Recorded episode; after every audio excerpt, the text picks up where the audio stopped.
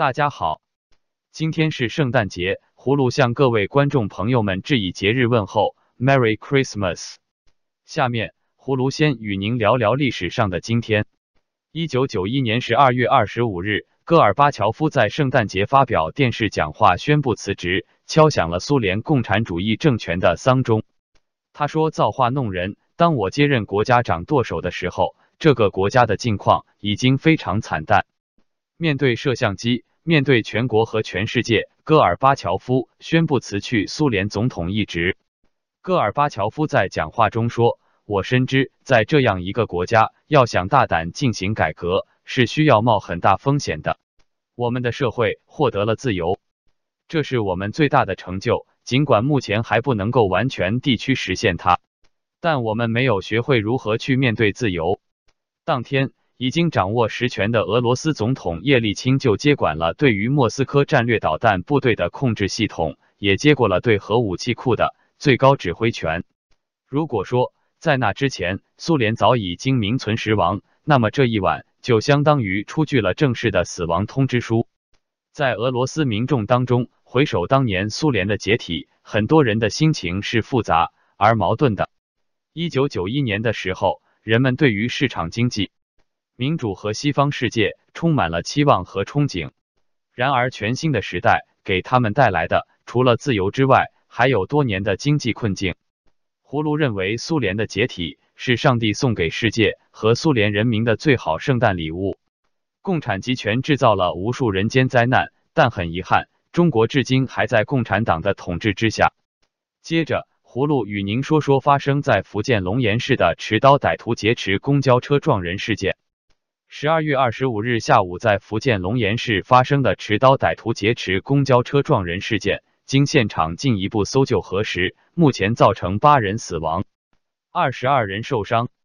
经公安机关初步侦查，犯罪嫌疑人邱某，男，一九七零年一月出生，龙岩市新罗区人，无业人员，其与当地居委会干部有积怨。事发当日，居委会干部到嫌疑人家中。为其父亲拍照办理优抚证，产生矛盾。犯罪嫌疑人持刀杀人，而后劫持公交车撞人。案件具体情况正在进一步侦查中。葫芦认为，在中国恶性汽车撞人事件时有发生。近年来，中国社会贫富悬殊问题严重，社会矛盾日益突出，报复社会的案件频发。葫芦希望警方尽快查清事实真相。接着。葫芦与您说说美国政府关门的最近进展。特朗普总统星期二声明，关门状态将会继续下去，直到他的建墙资金要求得到满足。特朗普要在美国到墨西哥边界修建一道墙，防堵非法移民。特朗普在与驻扎海外的美国军人进行了视频通话之后，在白宫椭圆形办公室说：“我无法告诉你们政府什么时候开门。”我可以告诉你们的是，政府不会开门，直到我们有了一道墙、一道围栏，不管你们怎么叫它。星期一，特朗普声称民主党必须结束对峙，而国会民主党领袖则指责特朗普让国家陷入混乱。双方在圣诞节前彼此对攻。圣诞节是联邦政府由于国会与特朗普在开支法案上无法达成一致而陷入部分关闭的第四天。参议院少数党领袖扎克·舒默和即将担任众议院议长的南希·佩洛西发表联合声明说，总统想要关闭，但似乎不知道如何给自己解套。由于与国会的预算僵局，特朗普总统取消了前往他在佛罗里达的海湖庄园度过圣诞节的计划，留守白宫。民主党人说，特朗普一开始愿意签署不含五十亿美元全额建墙费的议案，以维持联邦政府运转。但是在那些舒默称之为右翼电台和电视脱口秀主持人纷纷抱怨之后，特朗普又反悔了。葫芦希望白宫与议会尽快破解预算僵局，但反对特朗普总统以建强资金来要挟议会。最后，葫芦与您说说圣诞节在中国的遭遇。河北廊坊等多的日前发布禁令，禁止商贩使用圣诞装饰。此外，多所中国大学和中小学也禁止学生在社交媒体上讨论圣诞节相关内容。学者认为，中国当局对圣诞节的戒备心并非新鲜事，但在近期中国收紧对基督教会控制后，多的发布针对圣诞节禁令，很可能是地方政府为了规避政治风险而揣测上意。